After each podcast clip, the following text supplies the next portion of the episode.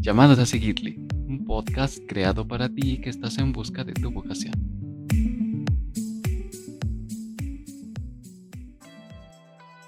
Bienvenidos a el primer episodio de Llamados a la Santidad. Eh, este es un podcast que vamos a estar dándole seguimiento, que se va a lanzar junto con Pastoral Vocacional y Codipag, vamos en conjunto. El tema de hoy, para compartir, para dialogar, tenemos dos invitados pues que no podíamos empezar sin ustedes. el primero es el Padre Lalo, quien es el asesor de adolescentes. Padre Lalo, ¿cómo está? Buenos días. Muy buenos días a todos. Felices Pascuas de resurrección. De ah, Ando todo trabado esta mañana. La falta de sueño. Felices Pascuas de resurrección a todos los que nos están siguiendo. Reciban un abrazo y esperemos que verdaderamente hayamos aprovechado este cuaresma y que el día de ayer en la noche, desde la vigilia, ya hayamos podido habernos encontrado con Cristo resucitado. Muy buenos días. Buenos días. Y, y, en segundo lugar, pero no menos importante, al Padre Fabián, quien es el asesor de la Pastoral Vocacional Diocesana. Bienvenido, Padre. Muchas gracias. Buenos días a todos. O tardes, noches, depende de la hora que nos escuchan, ¿verdad? Eh, pues con mucho gusto de estar aquí y también con este gozo de, de la resurrección, ¿verdad? De, de saber que este día es, pues es un volver a, a retomar la vida, ¿no? Todas las lecturas, el Evangelio habla de eso, ¿verdad? El primer día de la semana, al amanecer, es decir, algo nuevo que, que empiezan a hacer, ¿verdad? Y bueno, ahí empezamos también con esto nuevo, que ojalá que sirva para para poder llegar al corazón de muchos y que Cristo se vaya encarnando en el corazón de los jóvenes. Y claro, como lo comenta, tiene mucho sentido el hecho de que todo vaya comenzando, o sea, porque hoy es el, renacer en Cristo, hoy Cristo resucita y revivimos, renacemos con Él, ¿no? Y, precisamente creo que tiene todo el sentido del mundo el, el nombre de este podcast, que es llamados a la santidad la resurrección de Cristo es ese marco de fuera pecado, fuera muerte, bienvenida santidad, bienvenida vida, ¿no? Y es precisamente justo de ese tema del que vamos a estar hablando. Vamos a tomar muy fuertemente el diálogo acerca de Christus Vivit, ¿no? La, la encíclica del, del, Papa Francisco, Christus Vivit, dirigida a los jóvenes, ciertamente, que es Cristo vive. Entonces, Cristo vive a grandes rasgos nos narra bueno, el Papa Francisco eh, tiene como la intención, él, dice al inicio del primer párrafo, ¿no? Dice, Cristo vive y Él es la más hermosa juventud. Dice, todo lo que Él toca se vuelve joven. Dice, por eso lo primero que le quiero decir a los jóvenes es, Él vive y te quiere vivo. Y yo creo que tiene referencia el Papa cuando escribe su primera encíclica, que es eh, Evangelii Gaudium, bueno, exhortación, exhortación. apostólica, eh, el Papa ahí eh, eh, subraya una cosa que ya había dicho el Papa Benedicto XVI. Dice, nunca me cansaré de repetir lo que ya dijo el Papa Benedicto, que no se comienza a ser cristiano ni por una gran idea, ni por una decisión ética, sino por el encuentro con una persona, con un acontecimiento que le da nuevo rumbo a la vida y con ello una orientación decisiva. Entonces, ¿qué quiere decir esto? Que comenzar a ser cristiano, que comenzar la vida cristiana, no partimos de una doctrina, no partimos de un código moral, sino primero de la vida, de un encuentro personal que cambia todo, como ahorita lo veremos, como lo que vamos a comentar ahora, ¿no? El, un encuentro que transforma tu existencia. Entonces, el Papa como que quiere cambiar, más de empezar que si está la idea o está la, el perfil, por ejemplo, y es apréndete, luego vívelo Ahora más bien es, vamos a hacer la experiencia de ser amados por Jesús y eso hará que comience una nueva existencia, un nuevo modo de vivir y un nuevo modo de pensar, pero necesitamos el encuentro. Que en resumidas cuentas lo podemos decir, olvídate del conocimiento, olvídate del, de lo esquema, vívelo, siéntelo, ¿no? Experimentalo, ¿cierto? Sí, es ese encuentro personal, íntimo e individual. Ahora también lo escucharemos en estos, en estos días de Pascua. No es un encuentro general, sino es un encuentro vivo de tú a tú. Hoy en la tarde lo escucharemos con los discípulos de Maús, con María Magdalena, con Pedro, con Tomás. Es un encuentro verdaderamente experiencial con el resucitado y eso es de lo que nos hablará el Papa Francisco, sobre todo quizá un poquito más en esto que ya nos irás introduciendo en este capítulo cuarto de estos grandes anuncios para los jóvenes y para todas las personas en general, no es exclusivo de la juventud, creo yo. Sí, claro, es algo que el Papa, por eso dice, para una renovación de nuestra pastoral, decía en Evangelii Gaudium, necesitamos renovar hoy mismo nuestro encuentro con Jesús.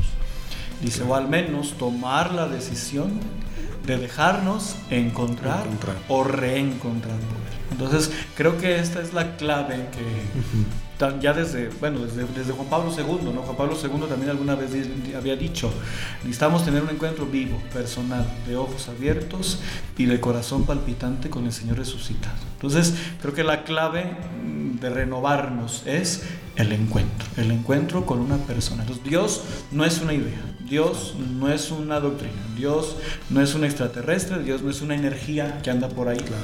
es una persona. Y ni es el universo, es mucho más. Es, exacto, Él es, es, una persona, ¿verdad? No podemos este, solo quedarnos porque ahora está permeando toda esta mentalidad, ¿no? Que si el karma, que si el no sé qué, ¿verdad? No, nosotros creemos en una persona, una persona que nos ama. Eso es lo fundamental. Eso es, una persona que nos ama. Y precisamente ese es el primer punto que vamos a estar tocando. El amor de Dios. Y que Dios es un Dios de amor, propiamente ese es el nombre. Así que nos estás viendo, si tienes tu encíclica que deberías de tener en casa. deberías.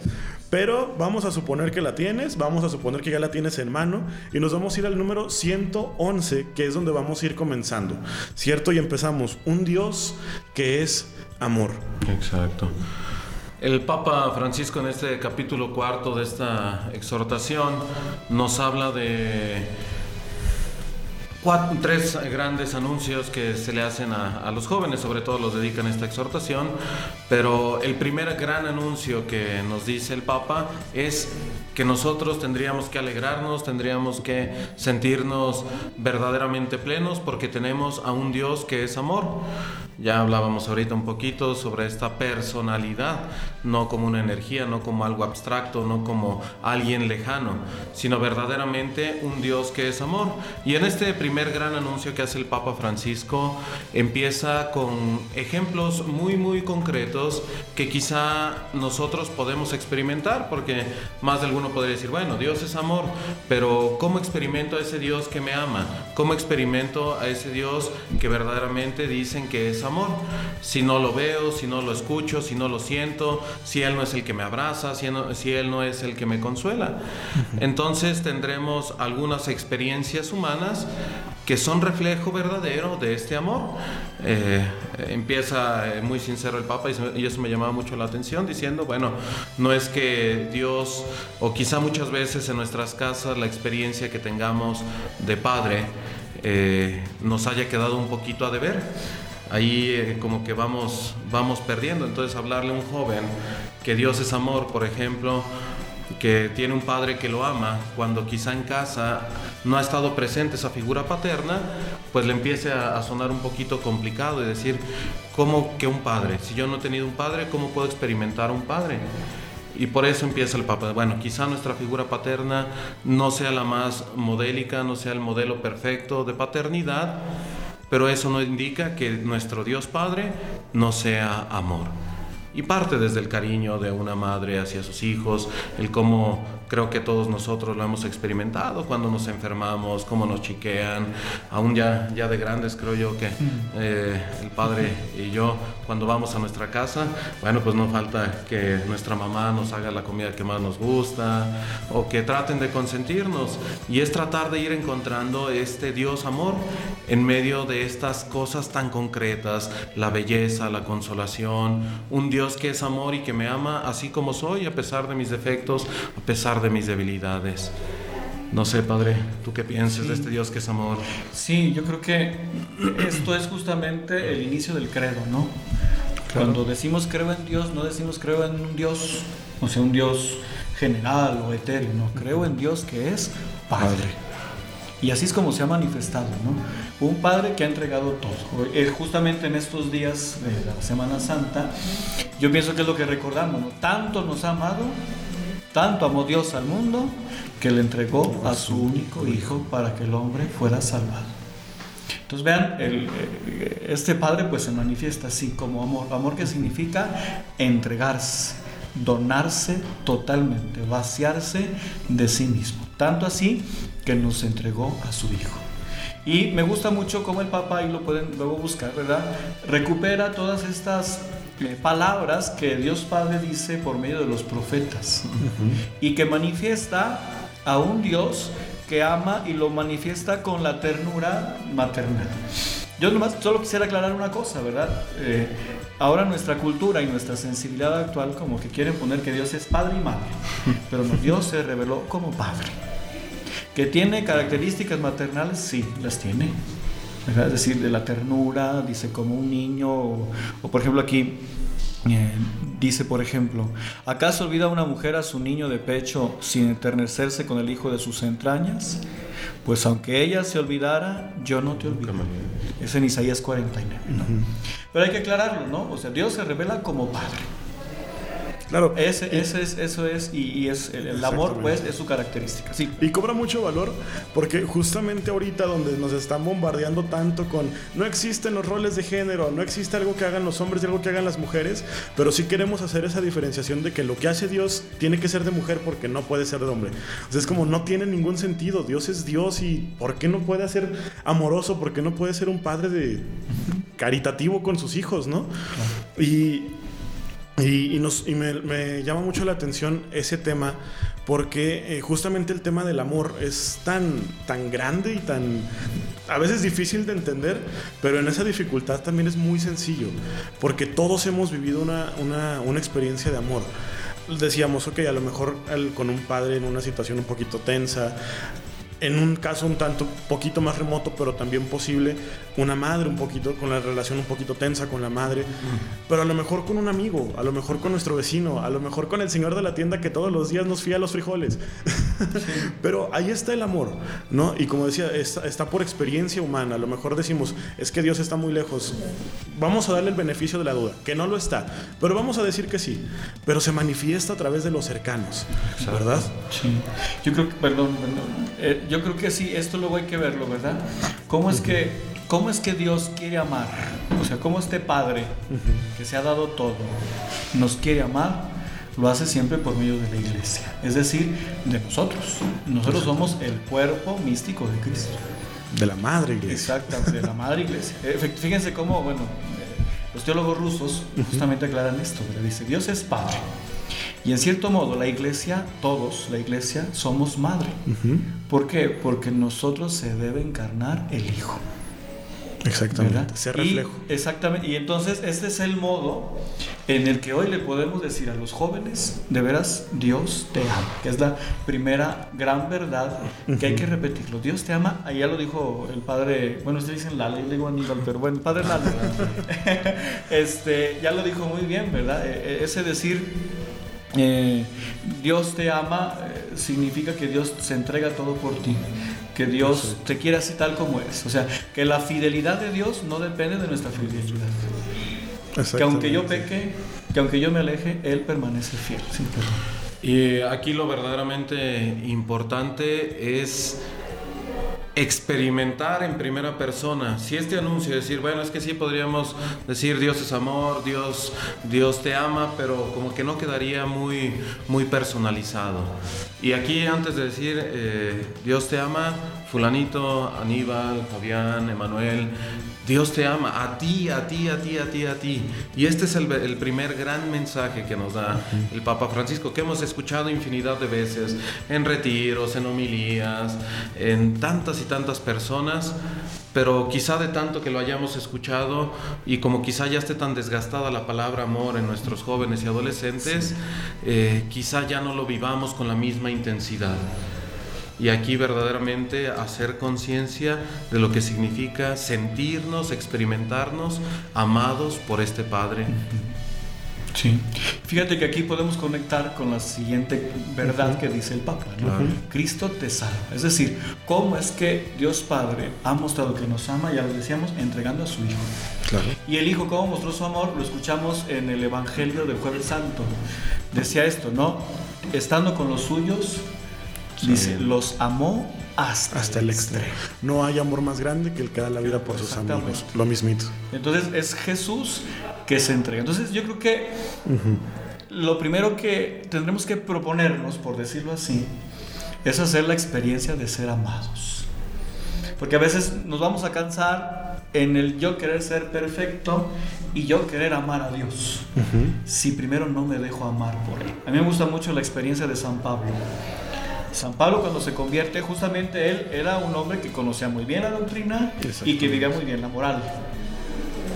Pero, cuando se encuentra con Jesús, le cambia todo. Faltaba la experiencia. Exactamente, le faltaba esto. Y cuando hace la experiencia, dice, ay de mí si me evangelizo. Pero ¿qué es lo que lo mueve a evangelizar? Siempre, siempre recordará, me amó y se entregó por mí. Y entonces esta experiencia es justamente la que viven los apóstoles ese jueves. Y fíjense cómo el contraste está con Judas. Más allá de que nos peleemos, que si se condenó, que no sé qué. ¿Qué fue lo que pasó con Judas? Que no se dejó amar. Es decir, vio a Jesús en las claves del éxito y del poder. Fíjense cómo a veces queremos seguir a Jesús para que me dé éxito y para que me dé poder. Y nos lo recuerda un día antes, el miércoles santo con el perfume. este creo que fue el martes, ¿no?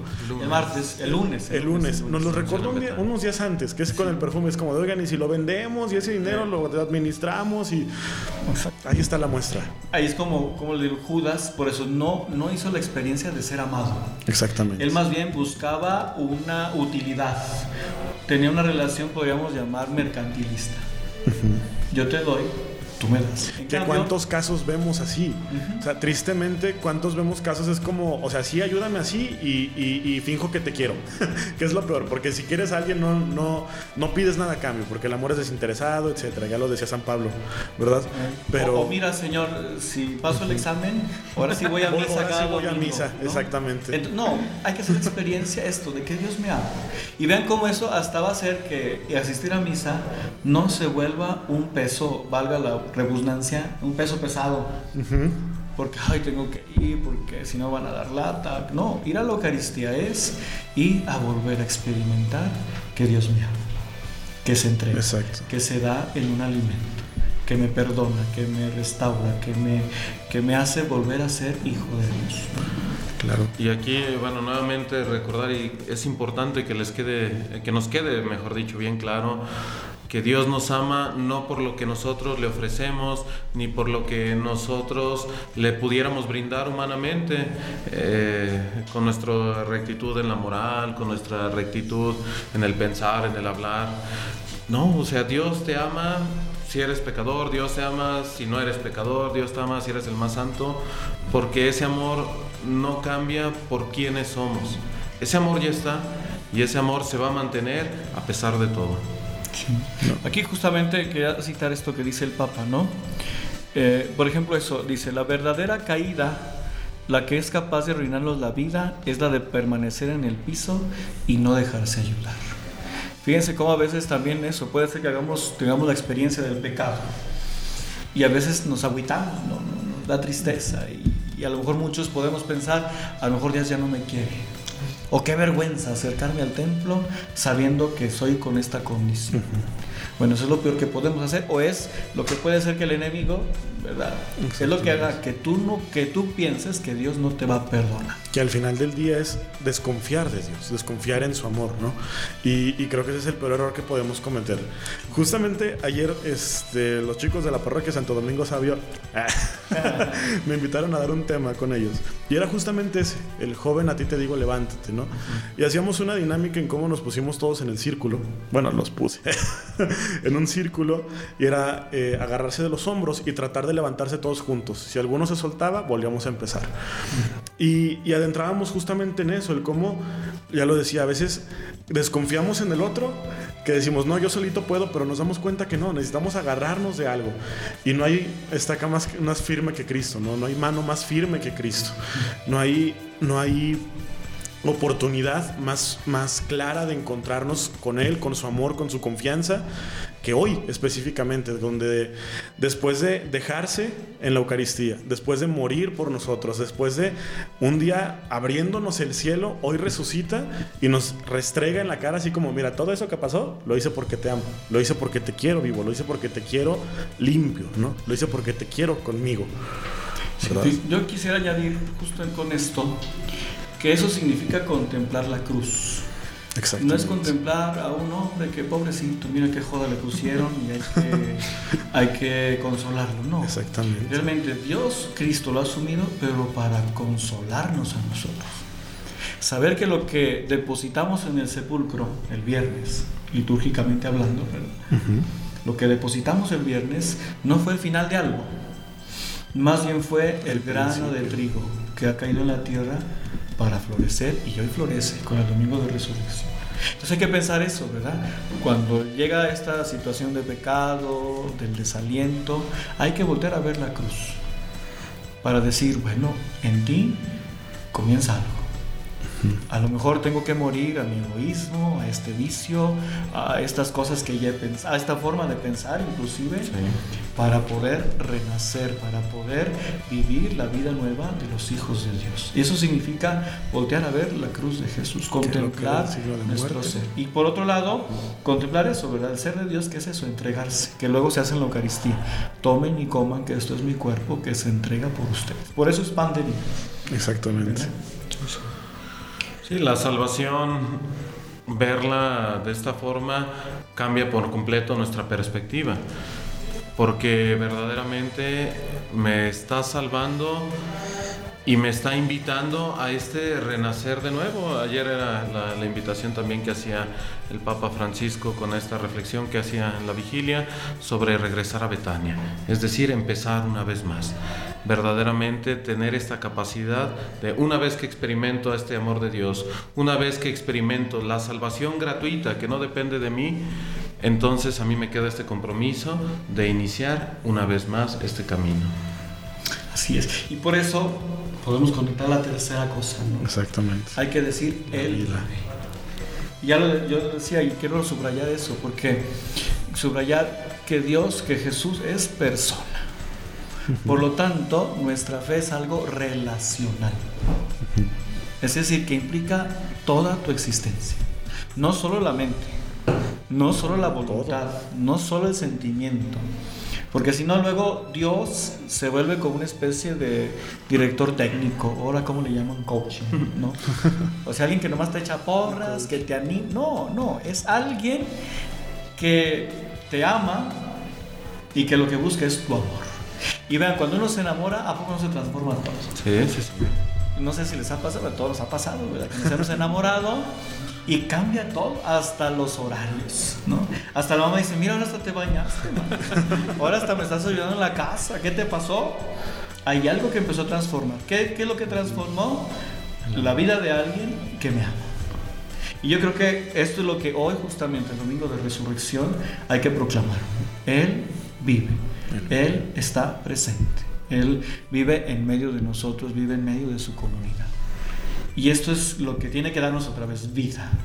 Y saber que Él está presente. Por eso decía San Pablo, ¿verdad? Si Cristo no resucitó, pues van en la fe de ustedes. Y que, no, y que suena muy bonito, ¿no? Así como, sí, Cristo vive y Cristo resucitó. Pero hay que marcar una diferencia muy clara, que es Cristo no revivió. O sea, Cristo resucitó.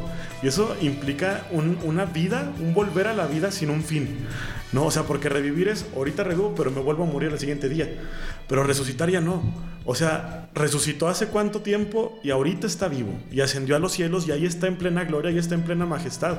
O sea, no es Ahorita lo que estamos celebrando no es una conmemoración, es un reavivamiento de esa vida, es un reavivamiento de ese testimonio de María Magdalena con maestro y, y tener esas ganas de abrazarlo después de verlo sufrir, que no es, como decía usted, que no es quedarnos en su sufrimiento, sino es traducirlo de la muerte a la vida, de la muerte a la victoria, ¿no?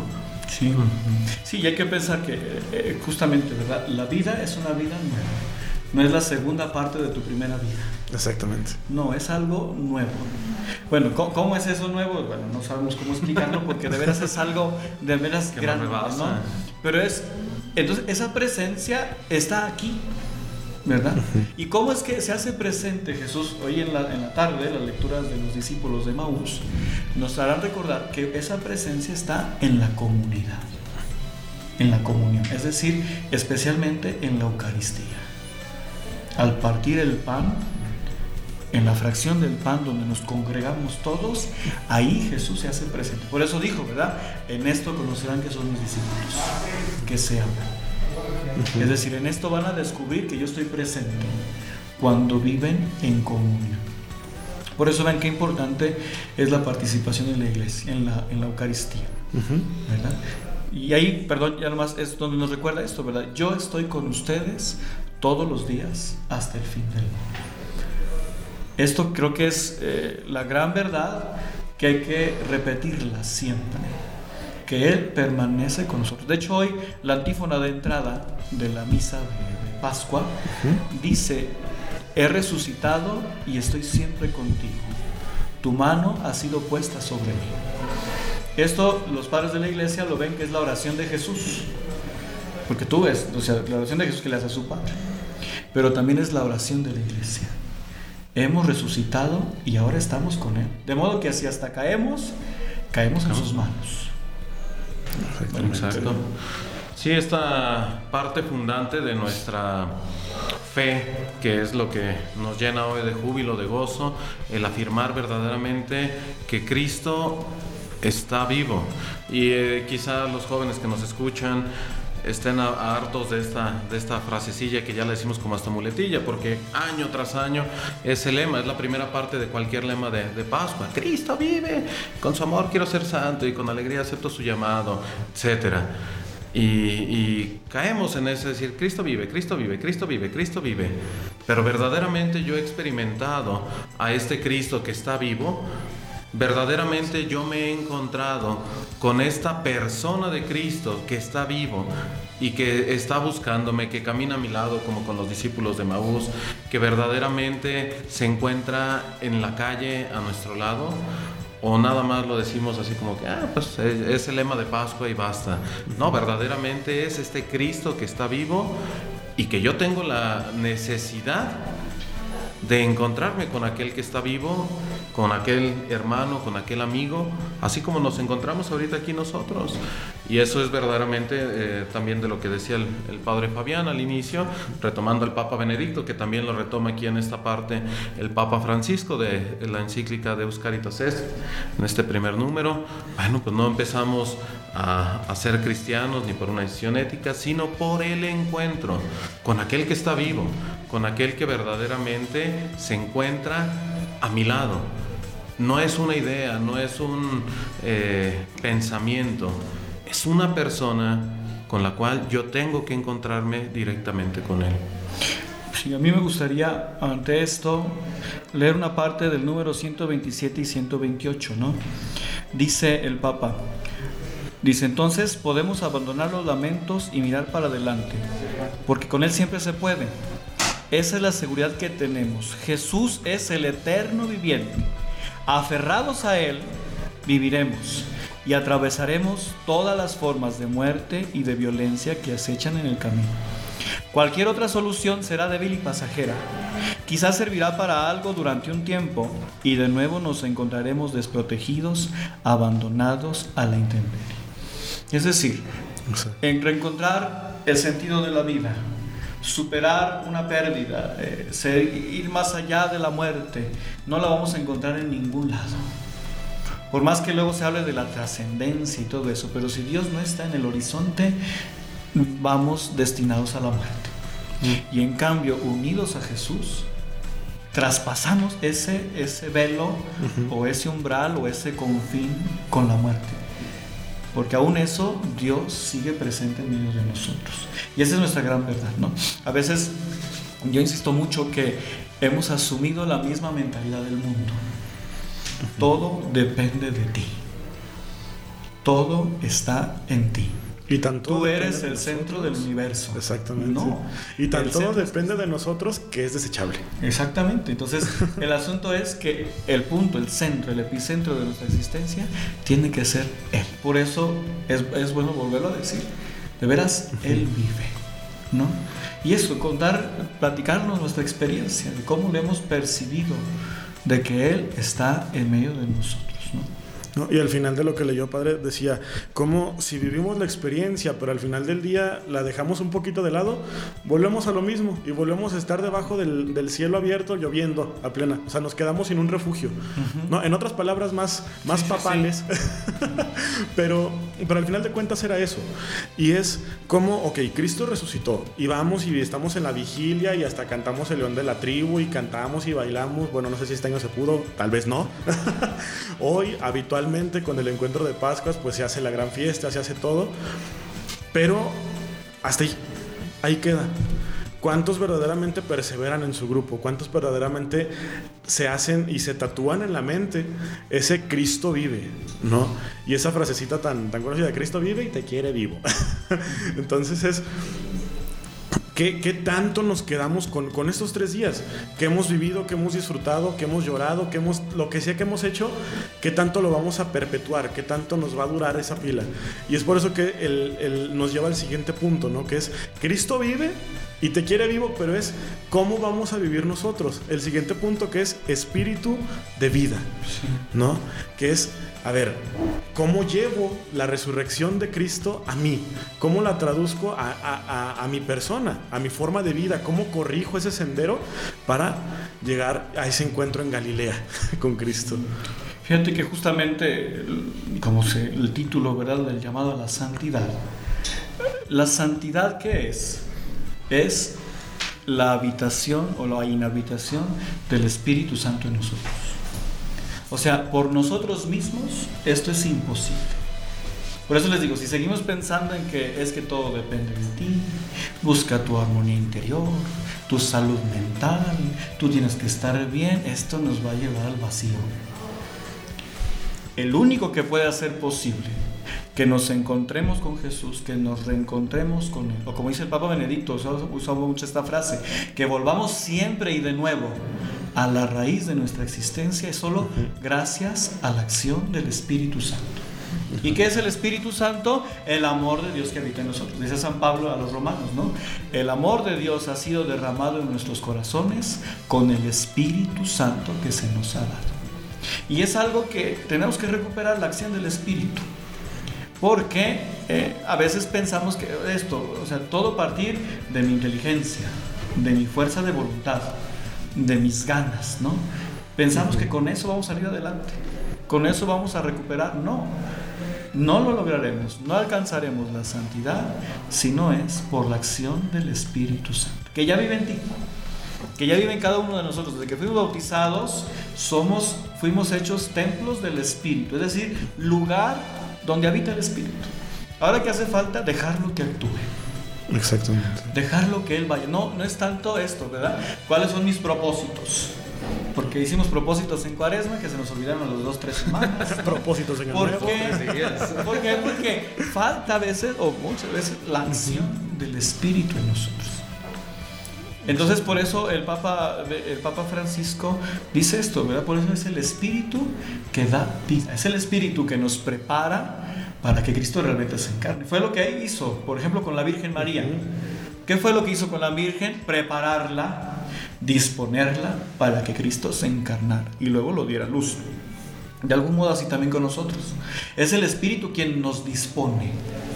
Es el Espíritu que incluso nos invita a orar y a decirle Abba. Dice, como no sabemos orar como conviene, es el Espíritu que viene en nuestro auxilio. Pero yo, yo insisto en esto, ¿verdad? Queremos partir de nosotros y eso nos lleva al vacío. Hay que recuperar pues la presencia del Espíritu, que es el amor de Dios Padre y del Hijo que habita en nuestros corazones. Muy bien. Sí, esta dejar este dejar actuar, mejor dicho, al espíritu en nuestra vida, muchas veces es quizá lo último que hacemos, es lo último que, que intentamos muchas veces como jóvenes con esta idea del mundo, yo, yo, yo, yo puedo, yo me esfuerzo, yo hago, yo me esmero y terminamos, terminamos vacíos y así no se puede. Por eso verdaderamente dejarnos mover, dejar al Espíritu que actúe en nosotros para que Él sea el que nos vaya llevando y que Él sea verdaderamente el que nos lleve a experimentar a este Dios que es amor, a este Dios que me salva y a este Dios que está vivo. Y todo esto iluminado por el Espíritu Santo. Claro, ¿no? Y a veces decimos, pero faltan 50 días para Pentecostés. que no se nos olvide que de hoy a Pentecostés es una sola fiesta, es como si fuera un solo día. Y el, Espíritu Santo no se limita a Pentecostés. El Espíritu Santo lo tenemos desde que nacemos. Lo podemos, ahorita mismo tú en tu casa puedes decir, a ver, Espíritu Santo, dame, ¿qué hago? Porque no sabemos orar, pero no sabemos orar, no sabemos obrar, no sabemos hablar, no sabemos hacer nada. Si queremos actuar como Dios, si queremos ser ese reflejo de Cristo, no hay otra forma más que con el Espíritu, ¿no? Sí. De hecho, yo creo que eso hay que recuperar la cultura de la Pascua. Exacto. O sea, cultura significa eso, lo que transforma todo, tus sentimientos, tus pensamientos, tu modo de actuar, dice el Papa, o tus horarios, todo. Todo. Es decir, que la muerte y resurrección de Jesús no es solo hoy, no es solo el evento que tuvimos en estos días, sino que es nuestro modo de existir. Y en el fondo es el modo de existir del amor. Y por eso quisiera leer también otra vez el número 132, donde cita un poema de Pedro Arrupe. Dice el Papa, ¿buscas pasión? Dice, como dice ese bello poema, enamórate o déjate enamorar. Porque nada puede importar más que encontrar a Dios. Es decir, enamorarse de Él de una manera definitiva y absoluta. Aquello de lo que te enamoras atrapa tu imaginación acaba por ir dejando su huella en todo. Será lo que decida qué es lo que te saca de la cama en la mañana. ¿Qué haces con tus atardeceres? ¿En qué empleas tus fines de semana? Lo que lees, lo que conoces, lo que rompe tu corazón y lo que te sobrecoge de alegría y gratitud. Enamórate, permanece en el amor y todo será de otra manera. ¿Cómo permaneceremos en el amor? Por medio de la acción del Espíritu, dejándonos guiar por Él. Por eso todos los días es bueno, bueno, ven Espíritu Santo. Exactamente. Y aquí estoy en tus manos. Dejarnos guiar por Él. ¿Y cómo es? ¿Cuál es el fruto que podemos ir viendo si nos dejamos guiar por el amor, por el Espíritu? El amor. No hay de otra. No hay de otra. No hay de otra. Y que al final del día, San Pablo, eh, creo que sí San Pablo, pero bueno, quien haya sido. dice, haya sido quien haya sido. Seremos juzgados por el amor. No hay más, no hay otra. No nos vayamos por la tangente de que es que si me leo 400 encíclicas ya me gané el cielo. No, seremos juzgados por el amor. ¿no? Y, y creo que vale la pena tener muy presente también lo que significa Pascua, que es paso, ¿no? Y lo entendemos con Cristo, que es el paso de la muerte a la vida. Ahorita lo podemos entender también con un paso de nuestra muerte a la vida. Al final de cuentas, la Pascua es ese éxodo, es esa salida de la, de la esclavitud a la tierra prometida, que es finalmente lo que también tenemos que buscar nosotros. De esta esclavitud del pecado a la tierra prometida, que es el cielo, ¿no? Que es la Jerusalén celestial. Así es. Yo, bueno, un poquito ya para ir cerrando este momento, yo me quedo con esta idea. Si hemos verdaderamente experimentado a Dios amor, a Dios que está vivo, a Dios que me salva, pues ahora nos queda esta invitación, como decía este poema del padre Arrupe, ahora a mí me toca enamorarme. Y esa es la invitación para nosotros en esta Pascua, en esta cincuentena pascual, que verdaderamente demos este paso para enamorarnos de Dios. Así es. Eso, ¿verdad? Dejarnos amar. Es decir, volver a recuperar nuestro encuentro con Él. Será lo que transforme todo.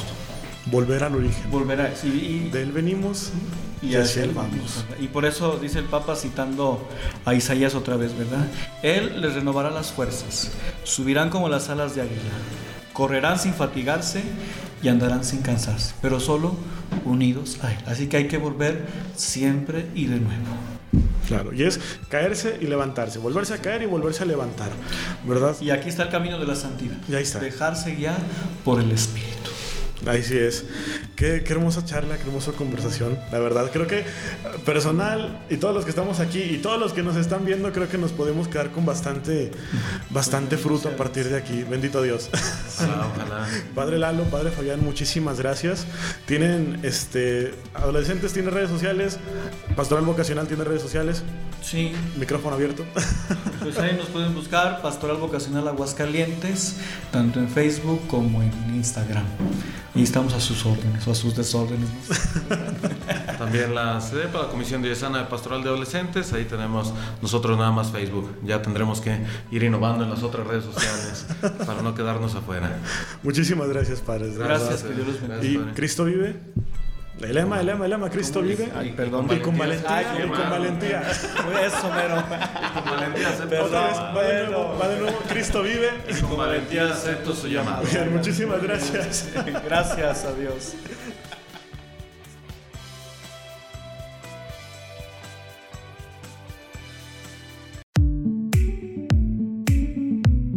Llamados a seguirle, un podcast creado para ti que estás en búsqueda de tu vocación.